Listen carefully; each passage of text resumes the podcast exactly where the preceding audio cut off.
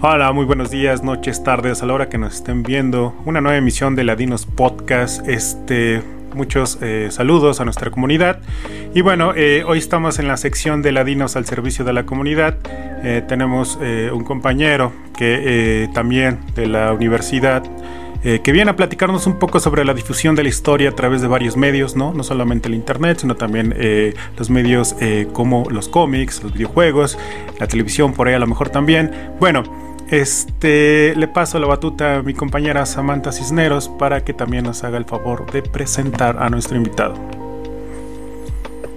Hola, muy buenos días, buenas tardes o buenas noches, dependiendo de la hora en que nos estén escuchando. Nuevamente es un gusto poder estar aquí con ustedes y pues hoy nos engalanamos con un compañero, amigo, que bueno, lo conozco hace varios años y pues la verdad es que siempre es un gusto poder trabajar con él y escucharlo, porque es una de las personas que lo personal admiro mucho, sabe muchísimo y quiero ser como él.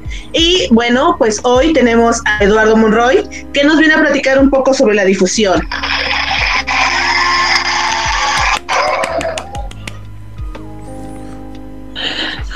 Hola Sam, hola. Este, gracias por tan bella presentación. Va a hacer que me sonroje más lo que ya estoy.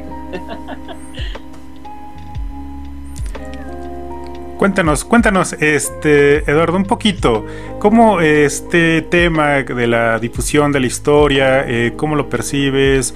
Eh, normalmente tenemos esta eh, idea, ¿no? Como muy a la antigua, ¿no? De que historias solamente en libros. Y bueno, ahora ya está en algunos canales de YouTube, pero así como súper contados, ¿no? Eh, bien estructurado, a veces muchos chicos por eso hasta les da como un poquito de flojera. Este, pero cuéntanos, eh, la difusión de la historia en otros medios, ¿cómo, cómo, ¿qué nos dices? Sí, mira, pues como tú bien lo dices, ¿no? sé, ya parece que a partir de los 2000 y con la llegada de Internet, YouTube, TikTok, ya hay un buen de, contenidos de historia, ¿no? Por ejemplo, eh, los chavos de Academia Play, que son unos españoles, que me encantan a mí sus videos porque son animados, son contextuales, es muy buena información ellos y la manejan de una manera muy, muy dinámica, muy, hablan muy relajado para que todo el mundo pueda entender y acercarse a la historia universal, ¿no? Y eh, como bien dices, a veces parece que la historia es algo acartonado, son fechas, son datos, son cosas aburridísimas, incluso ya he de decir que algunos historiadores también llegan a aburrirnos. Siempre les digo a mis alumnos, pónganse chingones porque si a mí me duermen, que a mí me interesa el tema, imagínense a la gente que no le interesa, ¿no? Entonces, en realidad, hacer difusión de la historia no nada más es acercar el conocimiento del, pasado a las personas, sino también explicarles por qué, ¿no? Borges decía de la literatura, la literatura sirve para todo y para nada, porque aquel que no sabe apreciarla, jamás su vida ama. Y es lo mismo para la historia. La historia te puede enseñar muchas cosas, sobre todo cuando eh, la, la aprendes no de la forma correcta, pero sí aprendes la manera correcta de acercarte al pasado y acercarte al presente, ¿no? Siempre les digo a mis alumnos, recuerden que todo lo que pasa en el presente es fruto de un pasado. Tomaron decisiones para llegar a donde están y el analizar y pasar esas decisiones es lo que les va a dar un entendimiento del presente. Entonces, cuando ya trasladas al ámbito general de la política, la economía y otras cosas que suenan en principio aburrido, pues te vas a dar cuenta de que no, no, por ejemplo, hoy en la tarde este, voy a comer un arroz con tomate y siempre les digo, le digo yo a, a, mi esposa y a mis amigos, le digo, imagínate que hace miles de años una persona descubrió que este granito se come y ahora después de cientos de años de, comercio internacional que sale de China, cruza por la ruta de la seda, llega a Mesopotamia, a Italia, de Italia a España, en España se combina con especias de Arabia, de Israel, llega a México con los españoles en la, este, por el puerto de, de Veracruz. Y entonces llega a México y aquí se encuentra un buen plantío de arroz y el arroz que hacemos con jitomate, que es originario de México, afecta todo lo que estás haciendo. y eso en un simple plato de arroz. Pensar en cómo las cosas cotidianas habitan o vienen de diferentes lugares, ¿no? Por ejemplo, mi hermano no es fan de los licuados de plátano, pero pues si jamás en la vida Alejandro Magno hubiera llegado a, la India, el plátano jamás hubiera llegado a América, ¿no? O al menos no hubiera llegado a la colonia, hubiera tardado más. Y entonces dices, todas estas acciones de la vida cotidiana que nos vamos topando tienen un origen muy, muy mítico. Y algunos dirían, volvemos a Borges, eso no sirve de nada. Pero volvemos a lo mismo, ¿no? La historia sirve para el que quiere aprenderla y aprender algo de ella. Hay un historiador que se llama Pierre Vilar que escribió la función de todo historiador es enseñarle a sus alumnos a entender un periódico. Yo lo modernizaría y decir la función del historiador es enseñarle a todos a descubrir que es una fake news. ¿Por qué? Porque estamos atascados de información en una era en donde lo digital y, todo, todo, todo el mundo opina pero hay que aprender a escuchar y aprender a dividir, a, separar lo que es ficción de lo que es real. Para eso sirve la historia. No, eh... Pues nos parece. No, no, Sam. Vas, vas, León, vas. No, no, primero los Bueno, pues a mí en lo personal me parece excelente. Eh, te digo, siempre es un gusto poder escucharte porque la verdad es que, eh, pues andamos en el mismo camino, ¿no? La difusión. Y más que nadie, pues tú sabes lo difícil que es poder acercarse a esta nueva generación o estas nuevas generaciones en lo cual, eh, o lo más que ha triunfado es lo visual, ¿no? Y creo que por ahí eh, es lo que nos ha funcionado. Yo por ahí te sigo en algunas, en algunas cosas y sé que, le has buscado por muchas, por muchas maneras, ¿no? Pero ¿cuál ha sido tu primer acercamiento o cuál fue tu primer acercamiento a la difusión? Eso ya lleva añísimos. Creo que desde yo entré a la escuela, a ENA, eh, después de haber cursado la carrera de gastronomía. Entonces, en realidad, siempre me había apasionado la historia, pero yo la, yo la, es, es como muy personal, ¿no? Eh, me gustaban mucho los documentales, siempre me han gustado, desde chiquito, ¿eh? O sea, yo me recuerdo sentado junto con mi abuelito viendo un documental y, este, y, esas son, son esas cosas que te marcan. Entonces cuando entré a la carrera, eh, sí había leído ya algunos libros de historia, ¿no? Pero jamás de, de una historiografía propiamente dicha. Y llegué como que a esa conclusión de que no era la única persona en el mundo que le gustaba la historia, pero que la estaba aprendiendo en partes. ¿no? Y me acerqué con una amiga, con Carla, nos conocimos cuando yo iba en segundo semestre, ella trabajaba en, el trabajo, perdón, en el Departamento de Difusión Cultural de la ENA, y poco a poco empezamos a hacer cosas juntos y hacer talleres. Me acuerdo uno que dimos del taller del Renacimiento para el Día del Niño, que estaba muy padre porque les enseñamos a los niños a hacer pigmentos. Testamos un poco también de la idea del Renacimiento. Recuerdo que en ese entonces también nos habían, nos habían este, impreso unas pinturas de Leonardo que, con las que habíamos decorado. Y poco a poco fue pues fue como empezamos eh, a generar proyectos de difusión y ahora en pleno 2021, ¿no? Ya este, me junté con unos camaradas eh, y construimos una empresa de difusión cultural que se llama Atempo, ¿no? Porque, digo, no nada más trabajo en el Instituto, en el INERM, en el Instituto Nacional de Estudios Históricos de la Revolución de México como gestor cultural, sino también aparte tenemos una empresa de difusión cultural que se llama Atempo en los cuales ahorita vamos a sacar con UNAM en los próximos meses ya terminamos ese, ese proyecto, todo el, fue un calvario entre comillas con la pandemia, pero ya terminamos este proyecto que es eh, una aplicación que se llama Soy Cronista, damos tutoriales de los chavos, sí, los chavos, los jóvenes, los adolescentes, ellos cuentan sus propias historias, pero eh, siempre con las herramientas necesarias y esas herramientas no siempre tienen que ser técnicas, sino también son eh, académicas, desde la antropología, desde la historia, desde la arqueología, darles las herramientas necesarias, comprendan su presente y puedan expresar ellos a través de a través de, este, de estas herramientas, esta herramienta digital, ¿no? Y también lo más importante que creo que presenta a Tempo y soy cronista es justo eh, pensar que no todo está hecho, sino que nosotros somos unos facilitadores para que los otros creen, ¿no? que crean, que ellos se metan al mundo, que ellos se ensucien las manos, dirían por ahí, que cometan errores. ¿no? Más importante, el error es un gran, es un gran maestro.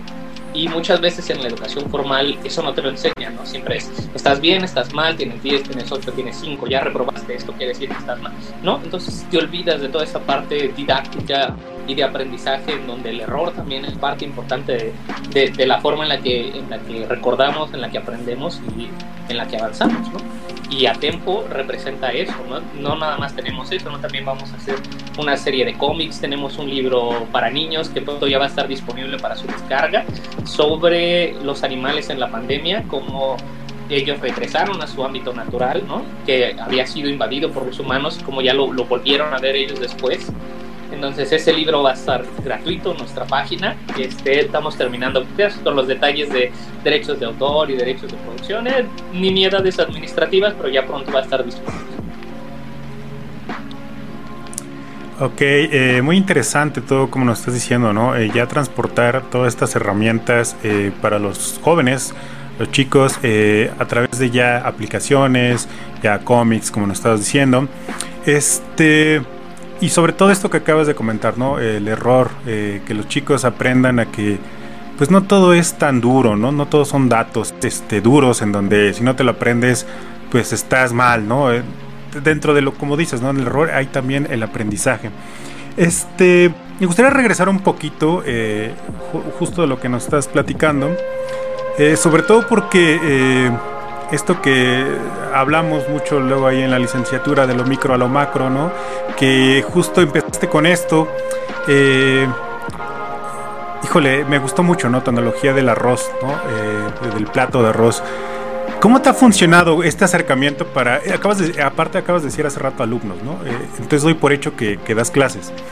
¿Cómo funciona mucho esto? ¿Cómo atrapa? ¿no? Eh, que les cuentes una cosa tan, eh, digamos, eh, obvia, ¿no? Que tenemos ahí un peine, no sé, un zapato, eh, un suéter y que de repente les construyas toda una historia eh, y que lo llevas ahora sí a lo que se dice lo macro.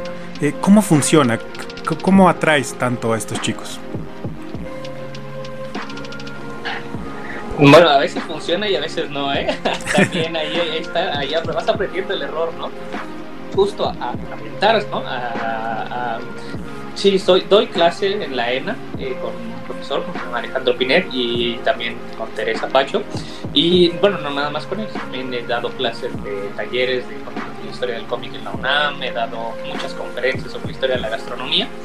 Y me di cuenta de eso, de que a veces la gente piensa que hablar de la historia va a ser siempre hablar. Si voy a hablar de la Revolución Mexicana, tengo que hablar de Francisco Madero, de Venustiano Carranza, del Blanco Aprieta, de la Constitución del 17, y entonces ya tienen una idea precargada de lo que es la Revolución Mexicana.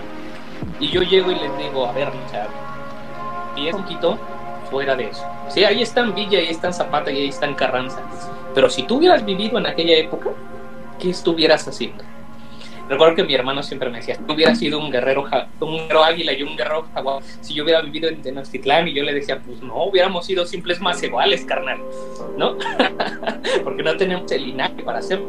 O sea, los choqueas completamente porque eh, les rompes esa dinámica que ellos ven y ellos sienten que pueden hacerlo todo en el pasado, ¿no? Y cuando te das cuenta, pues no, hay clases sociales, ¿no? Somos y no somos somos más iguales porque a lo mejor y chance entre que si sobrevivimos o no porque estamos llenos de enfermedades no este nos toca nada más cultivar y ahí nos vamos a quedar no este y entonces empiezas a partir de ahí no con mis abuelitos es diferente por ejemplo eh, Luis Villoro eh, Luis Villoro perdón este eh, González y González eh, es un historiador eh, que creó la microhistoria tiene un libro sobre difusión de la historia y precisamente ahí ah, dice algo que los comunicólogos llevan años diciendo. Escoge al público. Una vez que eh, ubiques a tu público, es saber qué les vas a contar.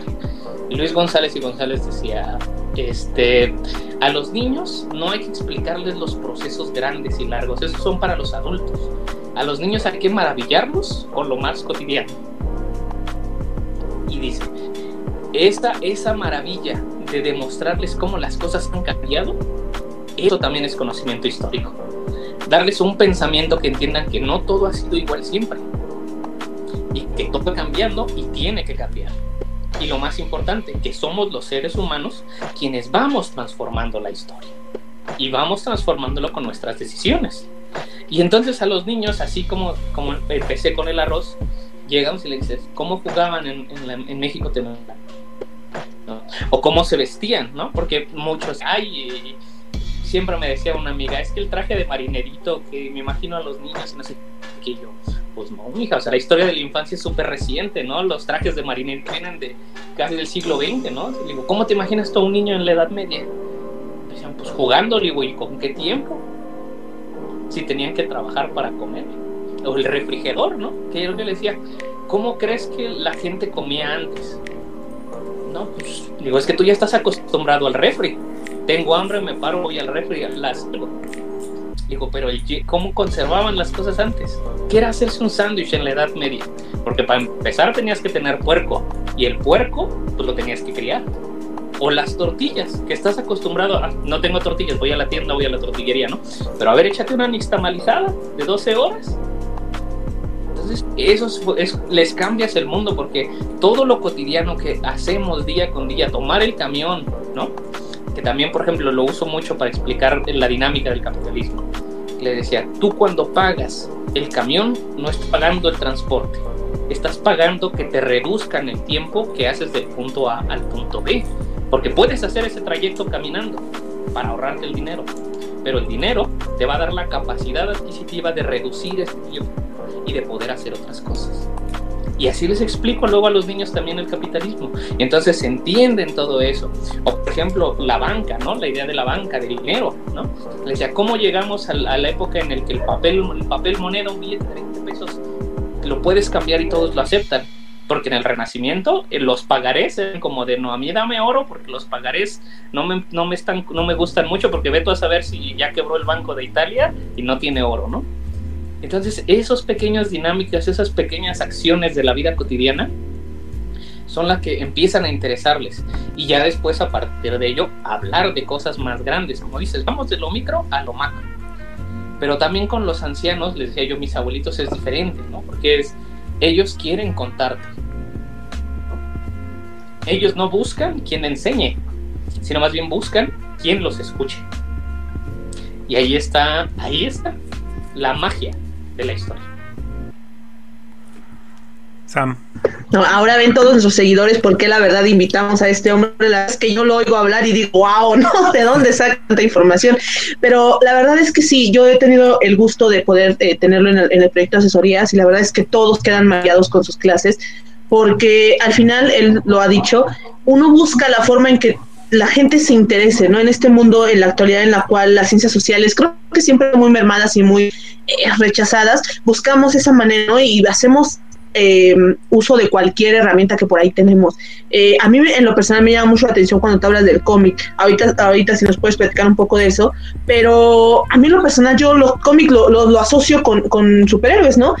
¿Cómo podría pensar que hay historia ahí? Pero sí, o sea, por ejemplo, cuando uno ya tiene esta formación, recuerdo cuando veía, yo soy fan de los X-Men, que por ahí van a cambiar el nombre, eh, y decía, bueno, hay una analogía de, este Eric, ¿no? Que, que, vivió en los campos de concentración y demás, y habla mucho justo de la Segunda Guerra Mundial, a mí me encanta, yo le explicaba a mi hijo alguna vez de eso, ¿no? Y me decía, wow, ¿no? Entonces, eh, creo que cuando ya uno tiene otra visión, puede hacer uso de todo lo cotidiano, nada más que a veces nos cuesta porque estamos tan inmersos, ¿no? Pero bueno, ¿tú cómo nos puedes contar a través del cómic? Que yo cuando te conocí recuerdo que nos platicabas mucho sobre eso y los juegos.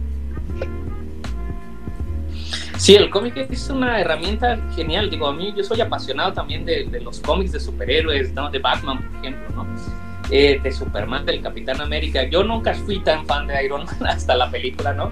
Empecé a leer y todo. De los X-Men, claro, ¿no? Del propio Hombre Araña. Eh, pero justo a partir de la historia hay dos tipos de cómics, ¿no? El cómics que puedes historiar y el cómic que habla de la historia, ¿no? Que también se volvió un boom a partir de 1900, del, 80 ¿no? Con Mouse. Eh, Mouse, ahorita se los enseño, aquí lo tengo yo, es de mis cómics favoritos. Mouse es un testimonio de un sobreviviente del holocausto. Pero la característica principal es que los judíos están retratados como ratones y los nazis como gatos. Y eso te ayuda bastante a, darte cuenta de eso, ¿no? Hay una... es un doble relato del papá que le cuenta al hijo cómo era sobrevivir en Auschwitz y del hijo en el presente, en aquel presente escribiendo. Entonces te vas campechaneando la parte como histórica del holocausto junto con un texto histórico muy diferente en el cual hay choques, ¿no? Por ejemplo, resulta que el papá de Art eh, es racista, ¿no? Él no le gusta la gente afrodescendiente. Y dice, ¿y cómo puedes hablarle? ¿Y, cómo? y, y se, voltea a Art y su esposa en aquel entonces dice, es que ¿cómo puede ser así? Tú viviste segregación y me vienes a decir que eres racista. O sea, ¿qué? Y entonces esas contradicciones de ese mundo están plasmadas en un cómic. Y, y, otra escena que me encanta de Mouse es eh, donde el papá está contando en audio cómo llegaban, cómo los bajaban, y que había una persona que le decía que él era alemán, ¿no? y está, lo ilustran como un ratón. Y el, el, el, nazi, que es un gato, le pega y le dice, cállate judío, tú regresa a tu vida o te vamos a, a matar, ¿no? Y, y Art le pregunta, espera, él, él es alemán, ¿por qué lo están violentando? Y el papá le dice, es que para ellos todos somos judíos. ¿no? Y los judíos tienen que ser exterminados. Entonces, esa, esa, esa, ese discurso, viéndolo, en donde él está dibujado como gato, como ratón, perdón, y, y, aquí en la burbuja de atrás es un gato, te deja muy en claro lo que era la Alemania nazi, ¿no? Cualquier persona que estuviera en contra de ellos era su enemigo. Y el enemigo mm, supremo de los nazis eran los judíos. Claro que sabemos que los campos de concentración no estaban llenos de judíos nada más, ¿no? O había gitanos, había homosexuales, había presos de guerra, pero para los nazis, sobre todo en Auschwitz, todos eran judíos y todos tenían, que ser tratados peores que animales, ¿no? Y, y eso hace Maus. Maus re, retoma un testimonio de supervivencia de un proceso histórico y a partir de ahí se crea el cómic histórico. ¿no? Después va a llegar Jack Stardy con, los, con los cómics de la Primera Guerra Mundial que también son testimonios de soldados que viven en las trincheras. ¿no? Y entonces te va a través de, la narrativa visual, tú vas aprendiendo lo que es una guerra de trincheras, porque en, en, en clase es de sí, y Alemania invade Francia, está la línea Maginot, hay un frente de batalla que no se mueve y entonces la Primera Guerra Mundial es una guerra de cheras. Eso es lo que dice el libro de texto. Pero verlo en un cómic, que un soldado te diga, yo me perdí, ¿no? Yo no sé dónde dejé a mi, a mi, a mi brigada y de pronto ve otra brigada y se acerca para pedir ayuda y lo apresan. Porque para la otra brigada, él era un desertor. Y entonces dices, ok, a ver, ¿qué está pasando, no? Y hay, un, hay una, una parte de un cómic que termina perfecto, me encanta ese porque es de... Hay, eh, la ilustración es una bomba que cae en la trinchera y un cadáver sentado y que dice eh, 1914, 7 horas, hace 5 minutos se decretó la paz. Y entonces, hace 5 minutos se decretó la paz y aún así él estaba muerto, ¿no? Por esa bomba que detonó. Entonces eso es lo que te, te, te enseñan los cómics. Te ponen en un lugar en, desde una perspectiva que nunca la habías visto. ¿No? Y tenemos diferentes tipos de cómics de testimonio, que son estos que te estoy comentando, ¿no? Ya después generaron, se generaron los cómics de historia, como ya más formales, ya más de libros de texto, la verdad es que son bastante aburriditos, ¿no? Porque siempre es una persona, ahí ya sabes, un narrador omnipresente que te va contando la historia y tú la vas observando, entonces se vuelve, de cierta manera se vuelve tediosa. Ahí lo interesante pues, son las ilustraciones, ¿no? Apoyo visual. Pero también tienes la otra parte, ¿no? Por ejemplo, hablabas tú de los superhéroes, ¿no? De los X-Men. ¿Cuándo surgen los X-Men? En la época de la segregación en los Estados Unidos, ¿no? En la época en donde ser afrodescendiente era prácticamente ser un criminal. Todavía, inclusive en la actualidad, se puede ver eso, ¿no? Y que, por ejemplo, Pantera Negra salga y que, y que sea el gobernante de una nación africana que por siglos fue atacado, ¿no? Más es la nación más rica de todo el mundo, tecnológicamente hablando, eso te dice que ver. Desde ese momento te están diciendo, a ver, tú tienes una idea equivocada de lo que es África.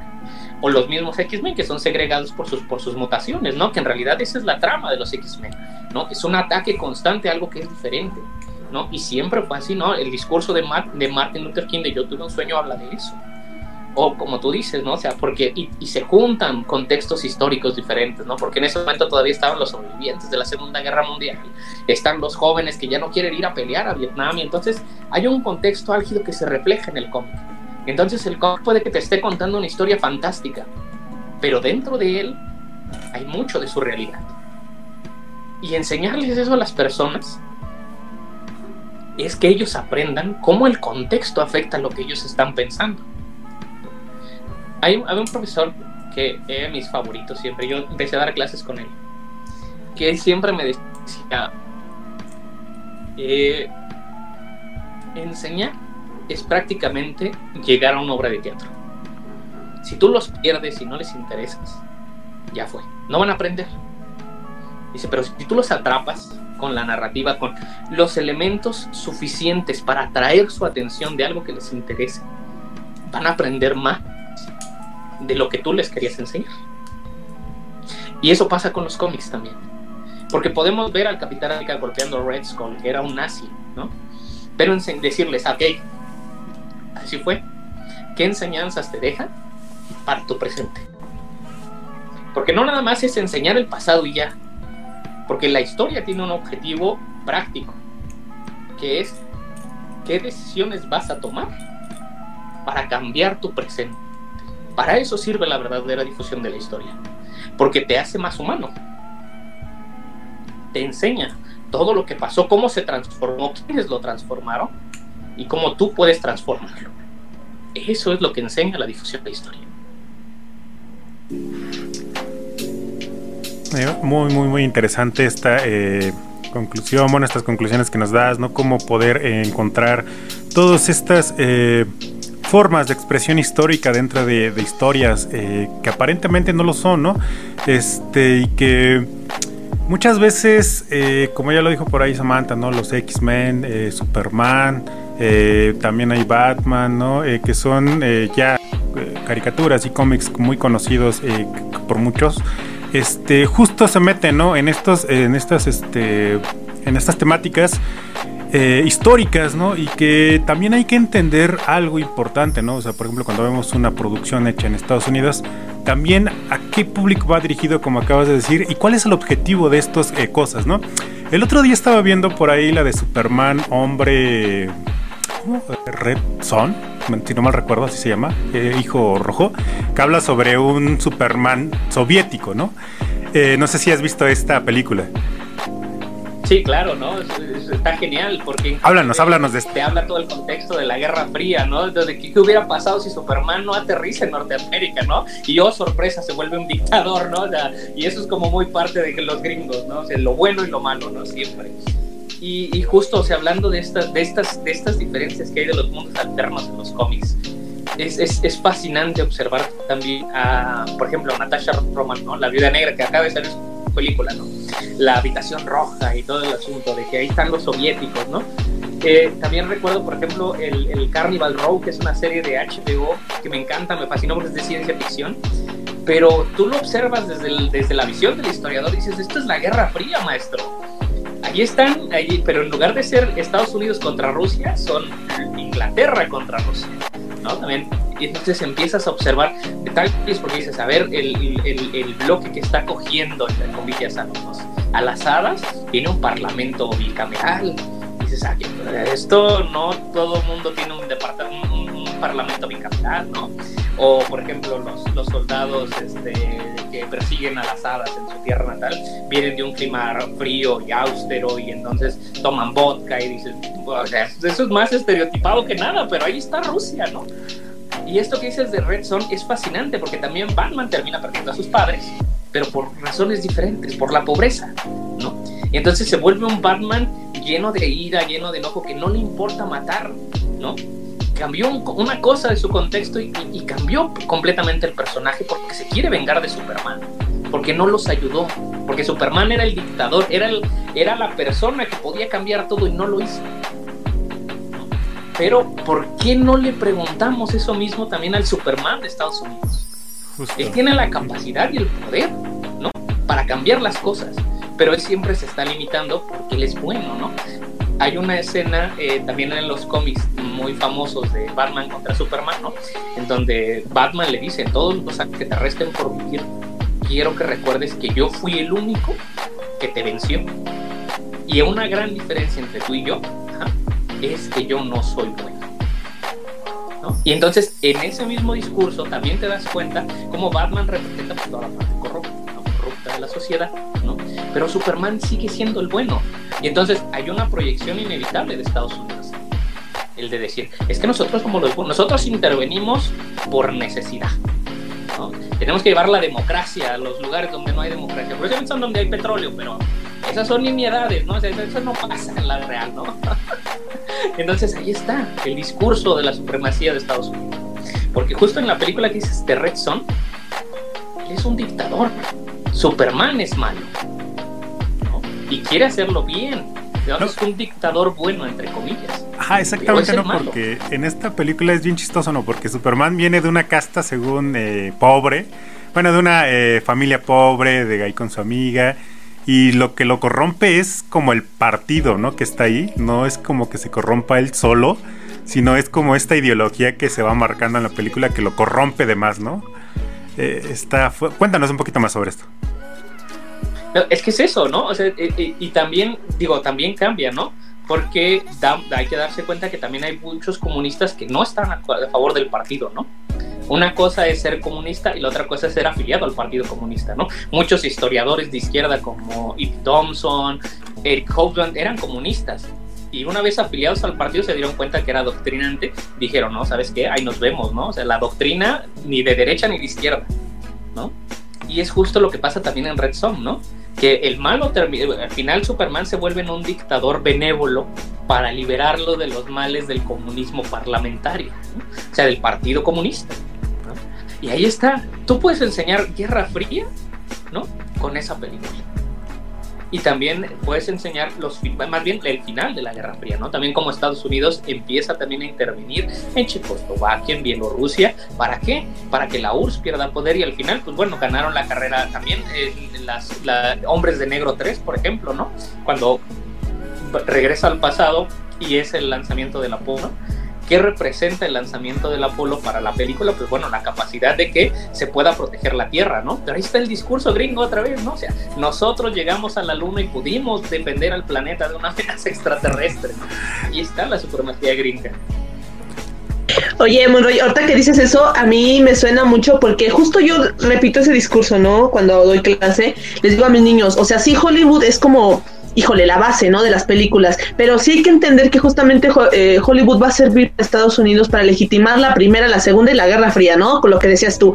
Estos güeyes están buscando a través de cualquier película legitimar que ellos nos están salvando y que curiosamente están llevando democracia, como bien lo decías, ¿no? Yo siempre utilizo Rocky 4 porque a mí me encanta esta pelea de Iván Drago contra Rocky y, también es la Guerra Fría, ¿no? O sea, tú cuando les dices a los morrillos, es que es la Guerra Fría porque estos güeyes con tecnología y demás no pudieron contra el Estados Unidos con aquel que no utilizaba tecnología y que venía de la nada, ¿no? Entonces, eh, hay que recordar también eso, ¿no? Que justamente las películas, los libros, los textos, se está haciendo desde un contexto y como bien lo decías desde un principio, buscamos un público y siempre lleva como legitimar algo, ¿no? Entonces, también hay que tener bien claro eso. Cuando, no, cuando somos historiadores nos queda un poquito más claro, pero cuando no lo somos, nos dejamos muchas veces llevar por ese discurso y lo compramos, ¿no? Entonces, ¿cómo tú nos recomendarías leer, eh, hacer una lectura más analítica sin ser historiador?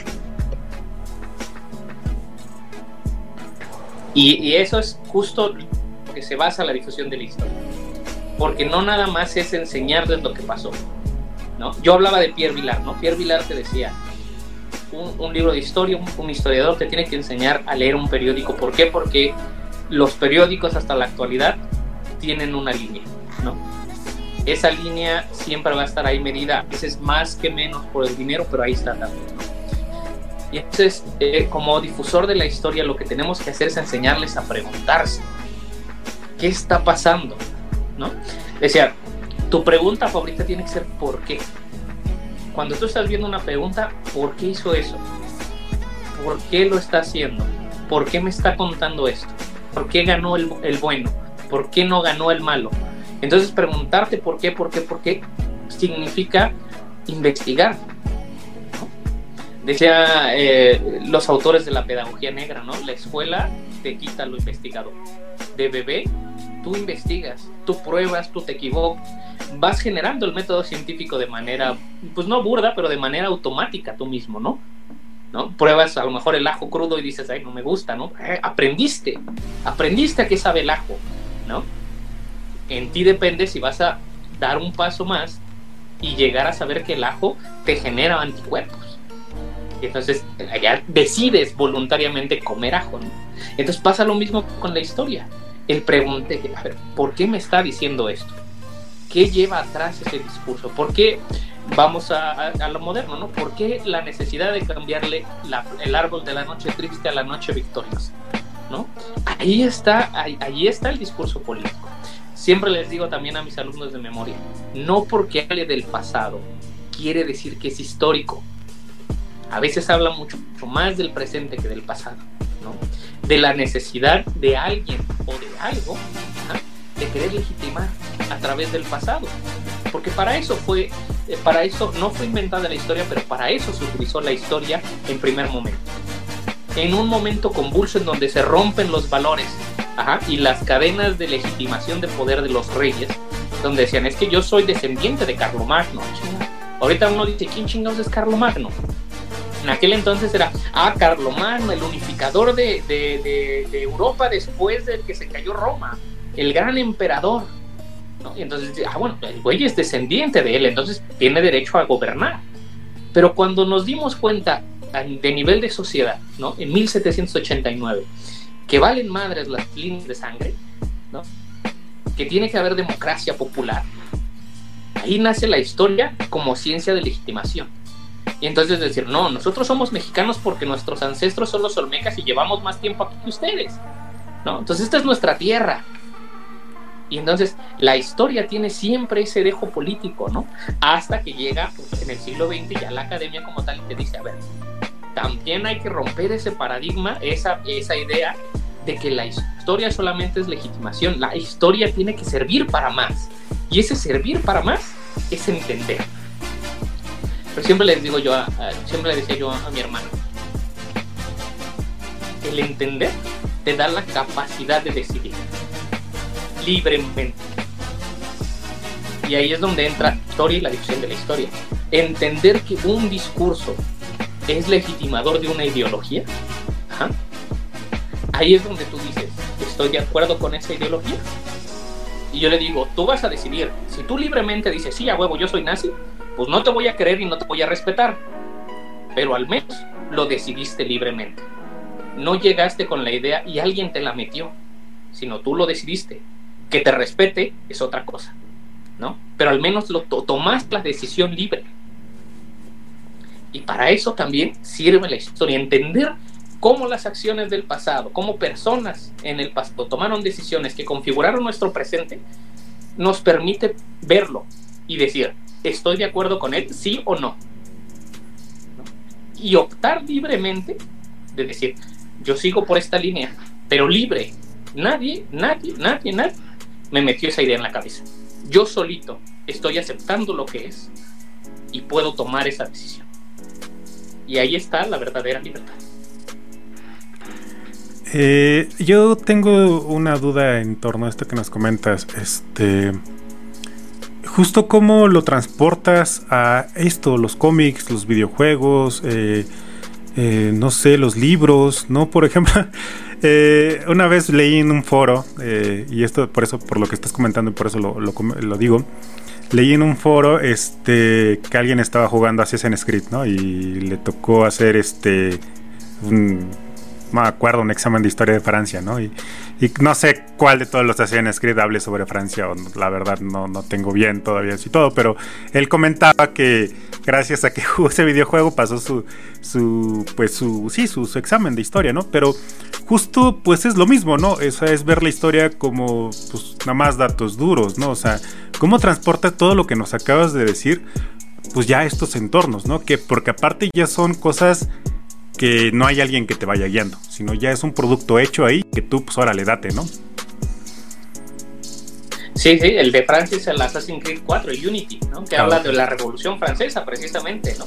Entonces, lo que tiene Assassin's Creed además de eso, ¿no? Es que ellos sí tienen un departamento de investigación histórica, ¿no? Ellos sí, sí contrataron a un historiador, que él es el director oficial de ese departamento y les ayuda con toda esta, esta parte eh, pues de, de, de, escenografías, de personajes que son importantes, un poco también de la ideología, ¿no? Pero no dejan, como bien lo dices, de ser la historia un mero recurso eh, ambiental. No te están enseñando de verdad la historia, simplemente te están enseñando cosas del pasado. Y la pregunta que haces es perfecta, ¿no? ¿Cómo yo, que quiero hacer algo nuevo, voy a cambiarlo? Y entonces em, regresas de nuevo Luis González y González y te dicen, ahí está. Es que no, no es como que sea difícil. Es que ahí está, pero no lo intentamos. ¿no? Eh, por ejemplo, eh, nosotros damos en TikTok, ¿no? Yo llegué a hacer este, videos de TikTok yo desde mi cuenta tratando de aludir a eso, eh, por ejemplo, el que hablamos del holocausto, ¿no? Presentando el, cómic de Maus, ¿no? Era plantear preguntas. En las clases también les dije a mis alumnos, hoy, justo en la clase de hoy de la mañana les digo, a ver, van a exponer, pero no quiero que vengan a hacerme un resumen de la lectura. ¿Por qué? Porque sus compañeros que no van a exponer van a decir, a huevo, ya chinguero, yo no tengo que leer, él me lo va a venir a contar. Le digo, no quiero eso. Quiero que ustedes vengan a plantear preguntas. Y se vale que me lleguen y digo, profe, yo no entendí ni madres. Le digo, pero si llegas así, tienes que plantearme preguntas que yo te pueda responder. Y ahí está, me parece, la respuesta. No des información. Plantea preguntas y responde las mismas preguntas. ¿Cómo hacerlo en TikTok? Es muy sencillo. ¿no? El famoso ¿sabías que? Y entonces, a partir de ¿sabías que el monumento a la revolución iba a ser el Palacio Legislativo de Rufiliato? Y entonces, en lugar de quedarte ahí, le sigues. Y entonces empiezas, ¿pero qué representa que, que, que el Palacio Legislativo en ruinas ahora sea el monumento a la revolución? Pues que un régimen, un nuevo régimen, se levanta como no el heredero, sino el destructor de aquel régimen podrido por uno nuevo. Entonces, y tienes que seguirle. Pero ¿por qué tiene ese discurso? Entonces te sigues, te sigues. Hay que plantear preguntas, no ofrecer respuestas. eso es lo más importante en la difusión de la historia, cuando se hace de manera adecuada. Porque ya después, en automático, te se va a hacer preguntas. Y ahí es donde inicia de verdad el verdadero conocimiento. ¿Por qué? Porque van a entender que el pasado es una explicación del presente y depende de lo que te preguntes en el presente, tienes que recurrir a un pasado diferente.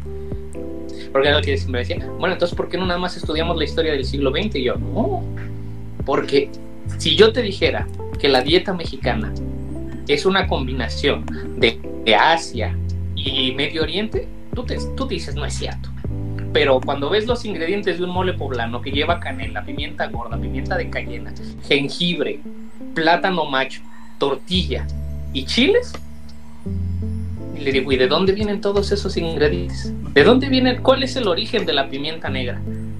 Nace en Turquía. ¿Y entonces qué chingados está haciendo en México en el siglo XIV? Digo, perdón, en el siglo XVI, ya estoy yo de, de, en el siglo XVI, ¿no? En 1700. ¿qué hace allá? Y entonces ahí es cuando dices, pues sí, ¿cómo pasó, no?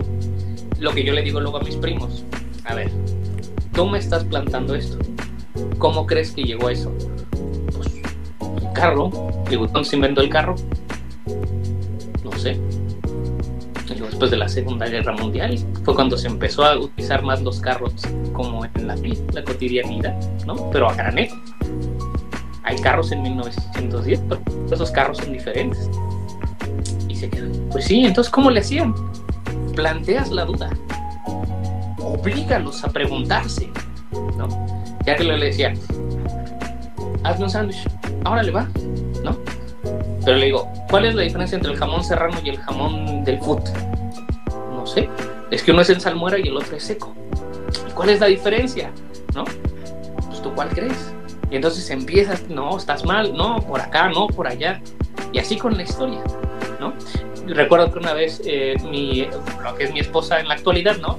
Cuando éramos novios, tengo que exponer sobre el carrancismo y no sé nada.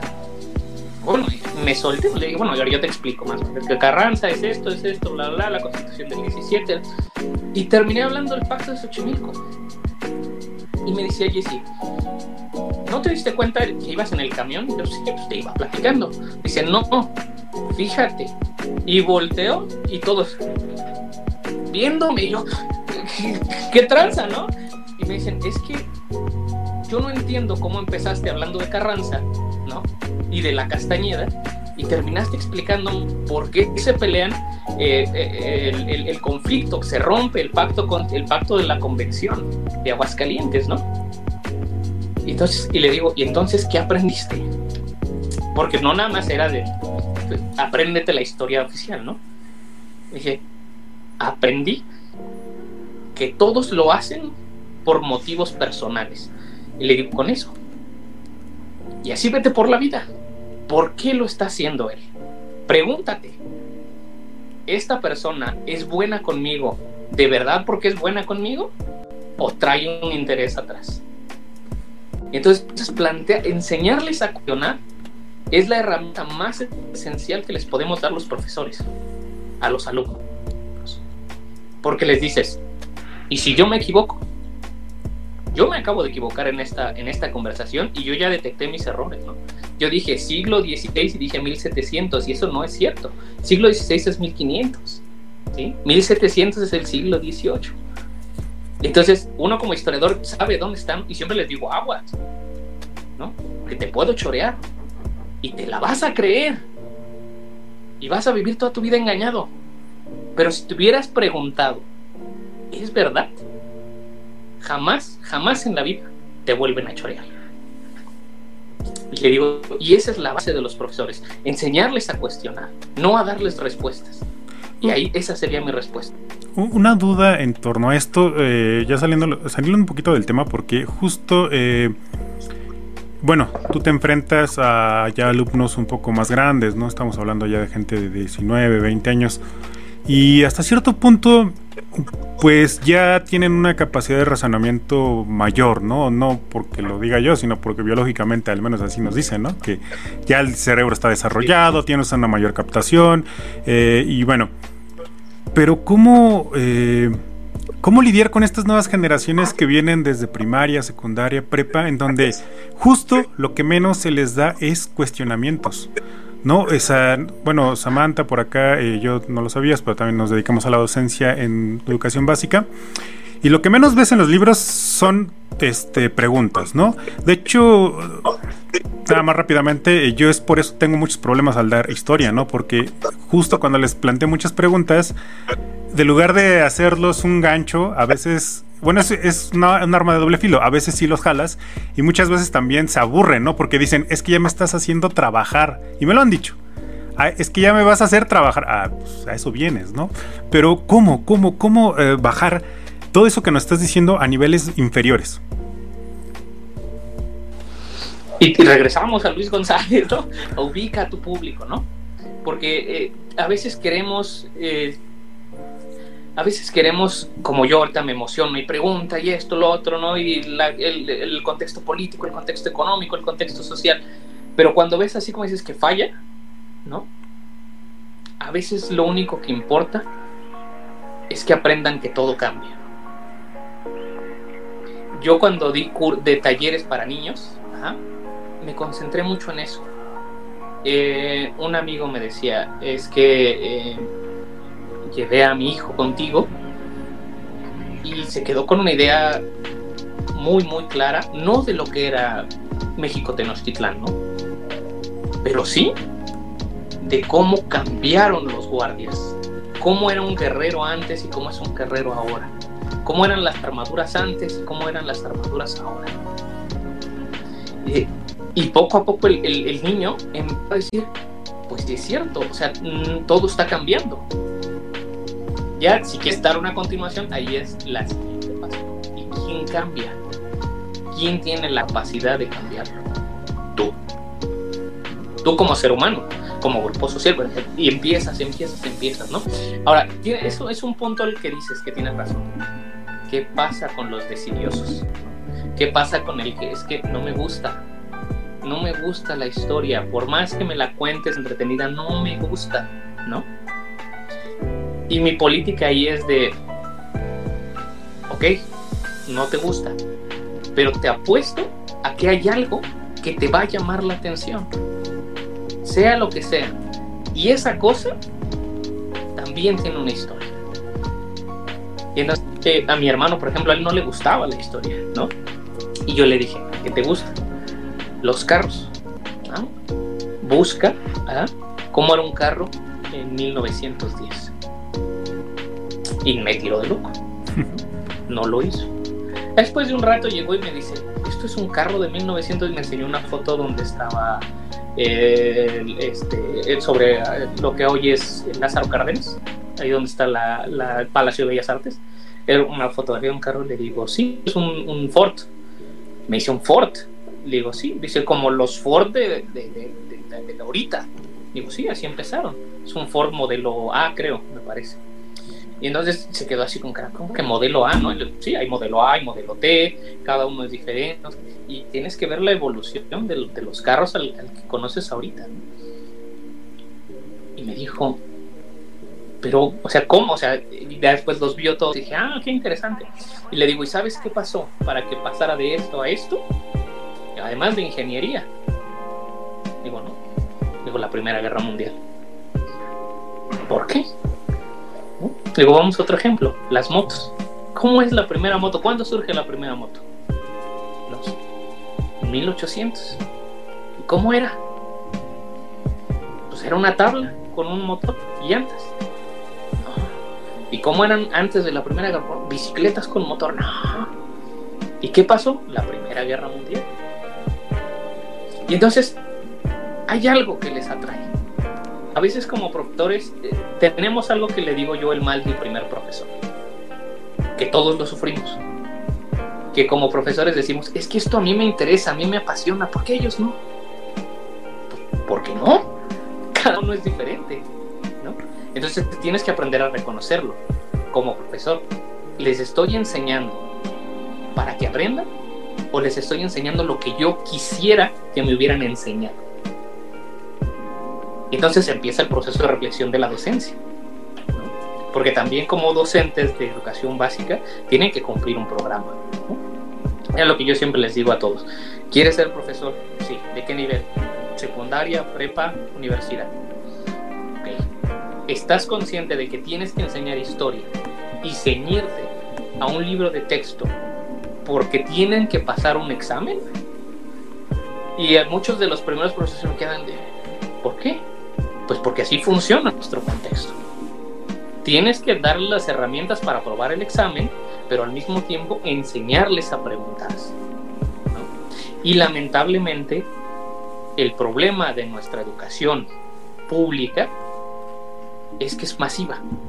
No podemos ayudarlos a todos. Esa también es una, eso es una triste realidad. Pero para eso también están las otras cosas, ¿no? Un profesor no puede ser un suplente de un familiar, ¿no? No puede estar ahí protegiendo y acogiendo al niño. Tiene que darle las herramientas necesarias para que diga, pues perdóname carnal, ¿no? Pero de aquí para adelante tienes que ir solo, ¿no? Entonces yo trato de darte estas herramientas yo espero que te sirvan, pero es un volar. Y es aceptar también el que no lo puedes cambiar todo. Sin embargo, eso no quiere decir, decir pues si nada cambia, entonces ¿para qué me esfuerzo? No, al contrario, es decir, pues si cambia 5, ahora aunque sea 10, bueno, son 8, bueno, son 7, bueno, pero vamos adelante, ¿no? Bueno, pues muy interesante lo que nos mencionas. La verdad es que eh, a veces nos cuesta mucho trabajo. Nadie, eh, bueno, al menos en la carrera de historia no nos enseñaron lo que es la difusión. Creo que ustedes en historia sí llevan por ahí una embarradita, pero por ahí nos han comentado que sí, literalmente es una embarrada. Y la mayoría de lo que, los que nos dedicamos a esto, pues es aprendiendo ahí en, en, en el camino, ¿no? Y la verdad es que eh, me gustaría que nos platicaras qué cosas nos recomiendas, qué páginas, ya manera como de conclusión. La verdad es que quisiéramos platicar muchísimo más tiempo contigo, pero no nos da el tiempo. Pero ¿qué nos recomiendas? ¿Qué páginas? ¿Qué, qué youtubers? ¿Qué videos? ¿Qué series? ¿Qué nos puedes recomendar por ahí para que los chicos que se interesen en estudiar historia o conocer algo más puedan verlos? Pues hay de todo en la, diría mi abuelita, hay de todo en la viña del Señor. en YouTube mis favoritos son Academia Play, y, eh, pero esa es otra historia, así se llama el canal, son españoles. Eh, que a lo mejor no es para todos, porque es, esa historia densa, compleja, pero que es historia, ¿no? Eh, pero también, pues hay más like, ¿no? Yo no les recomendaría tanto, por ejemplo, eh, Bully Madness a mí no me gusta, sin embargo hay gente que le gusta, se respeta, ¿no? Siempre y cuando eh, lleguen y preguntarse siempre esto, qué me está diciendo y por qué me lo está diciendo, ¿no? Eso es como lo, básico, lo, principal, ¿no? Eh, también de YouTube, yo soy fan de muchos youtuberos, ¿eh? historias de la historia, de estos de King and Generals, que es como si les gusta la historia militar de los ejércitos antiguos, hacen recreaciones de batallas este, históricas, ¿no? Los mismos de la BBC, que son institucionales, pero tienen unos videos que son enigmáticos porque es de cómo se vestía un, un, caballero del siglo XIV, cómo se vestía un caballero del siglo II, la evolución del vestido de las mujeres o de los hombres, ¿no? Entonces son, son visualmente atractivos, porque la BBC le echa, echa presupuesto, ¿no? Entonces no nada más está la persona frente de cámara, sino que está todo el contexto visual alrededor, ¿no? Que para lo de la Edad Media me encantó eso porque era la, literal una choza, ¿no? De un campesino medieval que se levanta de la lana De la lana se levanta baja se empieza a vestir como era y te van explicando, ¿no? Tiene que ponerse las medias, luego las botas, entonces eso está muy, a mí me gusta mucho, ¿no? Este, también, eh, por ejemplo, sigan a los chavos estos de eh, historia y videojuegos en Facebook, ¿no? Ellos hacen eh, este tipo de análisis de videojuegos, hacen con, este, conferencias y todo, entonces también está interesante porque son más relax sigan también. Hay un buen, un buen, buen digo, eh, el, el Fisgón de la historia, que tenés un español que hace ilustraciones tipo cómic. Sigan, eh, no sé, a ver, hasta ahorita me voy a acordar de más, no te preocupes, ¿no? Digo, porque además los de la historia de la historia, los de Academia Play tienen sus libros, ¿no? Es un libro que está muy interesante, es exactamente lo mismo que dice el, el, el, el video, pero pues bueno, tienes las ilustraciones, ¿no? También está, por ejemplo, si les gusta mitología, hay una historiadora española que analiza los videos de Destripando la historia y, te dice, bueno, sí tienen razón porque en la mitología pasa esto, esto, esto y además pues, te va contando aspectos sociales, ¿no? Eh, pero eso ya son como para más grandes, ¿no? Por ejemplo, Memorias de Pez, que es latinoamericano, también es muy bueno, ¿no? Te explica, su video de la historia de México en 10 minutos a mí me encantó y siempre lo entonces, pues en realidad hay, hay varias cosas. La última vez que revisé, eh, había, yo tenía una cuenta como de treinta y tantos canales de YouTube que hablan de historia, nacionales, internacionales. Entonces, pues más bien aquí eh, es lo que hablábamos en la plática, ¿no? Ojalá que tengan ya más herramientas para, para decir, a ver, encontré este, ¿no? Y en lugar de preguntarle al profe si me sirve o no, que ustedes mismos vayan pensando, ¿por qué me está, de qué manera me está contando la historia y por qué me la está contando así. Entonces yo creo que si hacen eso, yo me doy por bien servido con esta plática, ¿no? porque es justo eso, ¿no? enseñarles a todos ser críticos y cómo ser libres. Este, ah, bueno, eh, nada más para ya también ir cerrando un poco. Eh, también atrae demasiado a los chicos, ¿no? Eh, las películas, las series, este, videojuegos, algunos que nos comentes que, quisieras, este, que a lo mejor ellos eh, los escuchas, los, jugaran, los vieran, no sé, los leyeran, los cómics también, que dijiste mucho y no nos has dicho. Sí, sí, sí, mira, de videojuegos a mí me encanta, obvio, todos los de Assassin's Creed, ¿no? El de Valhalla, que acaba de salir, no lo he jugado, pero he visto los gameplays y dices, wow, no, yo quiero ese videojuego. El de Ghost of Tsushima, que habla de la invasión mongola a Japón el de. Hay uno que se llama For Honor, no es histórico propiamente, pero te ponen a pelear a caballeros contra samuráis a vikingos. Pero vuelvo a lo mismo, o sea, cuando llegas a la aldea vikinga, vas a observar cómo era una aldea vikinga en la época medieval, ¿no? Entonces, en realidad, los videojuegos sirven más para ver cómo era, imaginártelo cómo era, que para aprender historia como tal, ¿no? Hay otro que me encanta que se llama Evolution ese es súper difícil de jugar porque literal es la evolución del ser humano. Eres un homínido en una selva y todo te mata, todo te mata. Entonces tú tienes que evolucionar, sobrevivir para evolucionar. Evolution, ese también es uno de mis favoritos recomendados. De cómics, pues tenemos ya Mouse, les puse por ejemplo los de Jack Stardee de Puta Guerra, de La vida en las trincheras. Hay un buen, aquí tengo un buen, mira. la de Tenochtitlán, la, la Segunda Guerra Mundial. Este, hay unos que sacó el, Fondo de Cultura Económica que son muy padres. Hay uno de Septiembre, Zona de Desastres, que habla del terremoto del 85. Habla, hay otro de Avándaro, que también está súper entretenido. Hay uno que se llama La Pirámide Cuarteada, que habla del movimiento 68, visto desde un estudiante de la secundaria. Ese me fascina mucho y siempre trato de recomendarlo porque estamos acostumbrados a ver el 68 como los estudiantes, la marca del silencio, la represión del 2 de octubre, pero este es un cómic narrado desde la perspectiva de alguien ajeno al movimiento, que no sabe si entrar o no entrar al movimiento. Y entonces dices, pues claro, esa es la otra visión de la, de la sociedad, ¿no? Una duda, porque estos cómics que nos comentas, eh, yo en lo personal, pues no es como que vayas al Sambor si te los encuentres de frente, ¿no? O al puesto de periódicos. ¿Cómo conseguirlos? Porque de verdad, pues digo, puedes ir a cualquier tienda de revistas y los, los que siempre ves son Superman, ves, este, no sé, los Thundercats, las Tortugas Ninja, pero ¿estos cómo? Eh, eh, eh, por ejemplo, yo los he conseguido en el sótano, en el Fondo de Cultura Económica y en la Gandhi, ahí en su sección de novela gráfica, y sentarte a buscarlos, ¿verdad? ¿No? Porque pues, se confunden con tanta novela gráfica. Hay unos de Che Guevara que están muy buenos, este, que igual lo tenían ahí en novela gráfica y yo llegué y los, lo descubrí, ¿no? Y así, es, así vas descubriendo mucho del cómic también. Llegando a las librerías y te metes a la sección de novela gráfica, así descubrí eh, ese, el de la muerte del zar, que habla de la caída del, imperio en la revolución bolchevique de 1917. ¿no? Llegué, me perdí un rato en la librería, lo vi, dije, y pesqué y dije, sí, este es, Obviamente hay mucha ficción dentro de la narrativa, ¿no?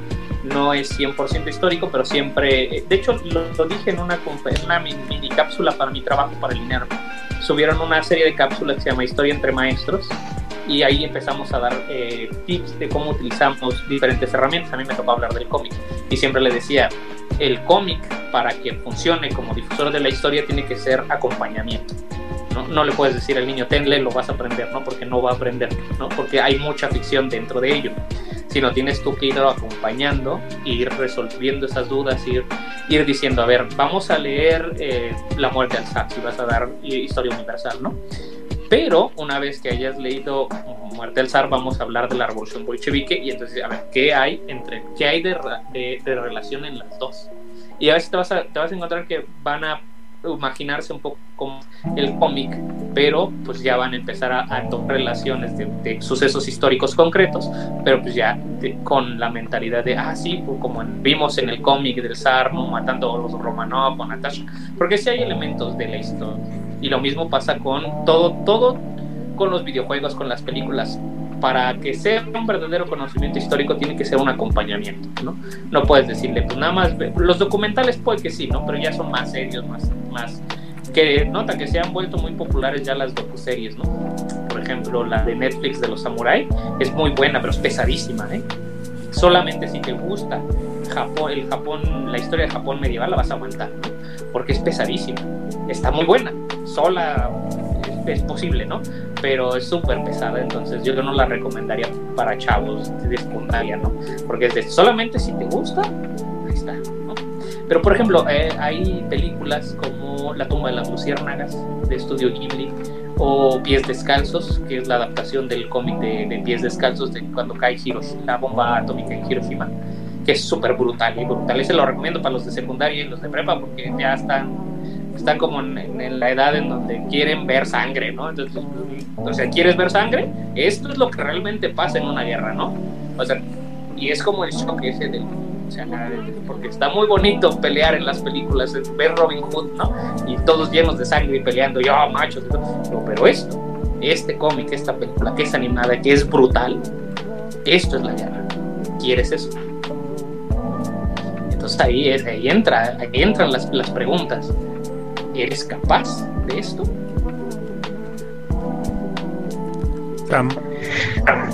pues de verdad es que, pues sí, ¿no? Hacer, hacer entender eh, que realmente los, los procesos históricos son eso, no son, no son ficción, sino que también son seres humanos muriendo y demás, es lo difícil, ¿no?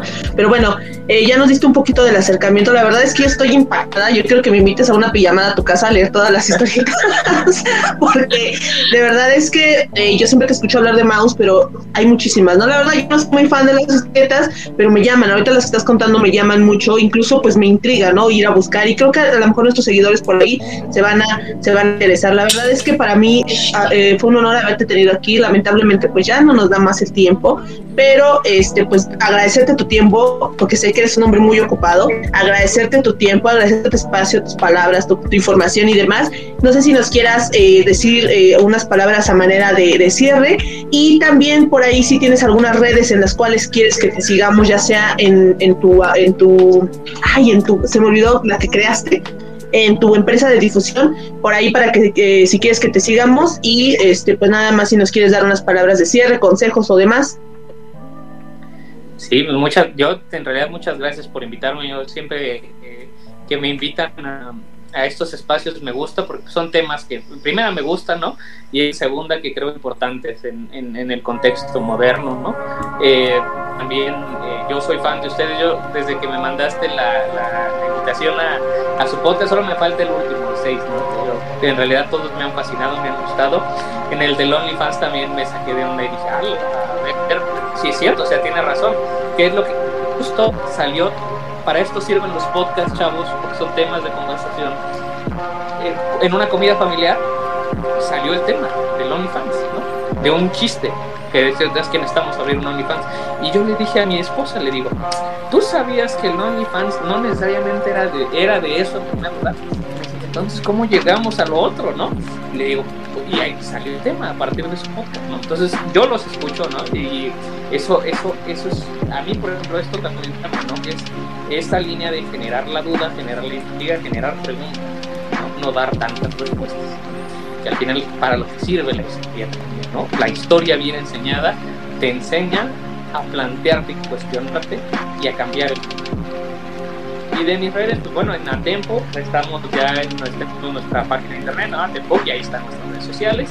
Este, también Soy Cronista, ahí también, así le ponen floro Soy Cronista, y ahí va a ser también ya la aplicación. Eh, después de, de, bueno, agosto ya va a salir, ya va a estar liberada para que la puedan descargar. Tenemos también un formulario de Google para que nos den su opinión al respecto, ¿no? Y eh, también me encuentran en el Instituto Nacional de Estudios Históricos de las Revoluciones de México, ¿no? Luego me mandan, eh, eh, por ejemplo, viernes voy a dar una conferencia en Teoloyuca sobre la Revolución Mexicana, la comida popular en la Revolución Mexicana en Teoloyuca, fue un campamento de Álvaro Obregón. Voy a dar también una conferencia sobre la historia del ramen en el Círculo de Estudios de Cultura Japonesa. Voy a dar una conferencia sobre la gastronomía en el periodo de la independencia en el Convento del Carmen. Entonces, pues bueno, este, sigan a Ladinos Podcast también, porque yo soy, yo lo sigo todo el tiempo. Y este, nada más, gracias por invitarme. En realidad a mí me encanta, me fascina hablar de la historia de la comida, de la adicción y sobre todo de generar conciencias y generar libertades. Eh, no, pues muchísimas gracias este, por haber aceptado. Eh, bueno, sé que Sam fue la que te invitó, pero bueno, eh, tenerte aquí en este espacio es un honor eh, haber escuchado todo lo que nos has comentado. Y bueno, también eh, notar todas estas eh, cosas que también podemos adquirir a través de otros medios de difusión, ¿no? Este, muchísimas gracias, Sam, muchísimas gracias, Eduardo. Esto fue La Edinos al servicio de la comunidad. Y bueno, nos vemos pronto. Hasta luego. Gracias.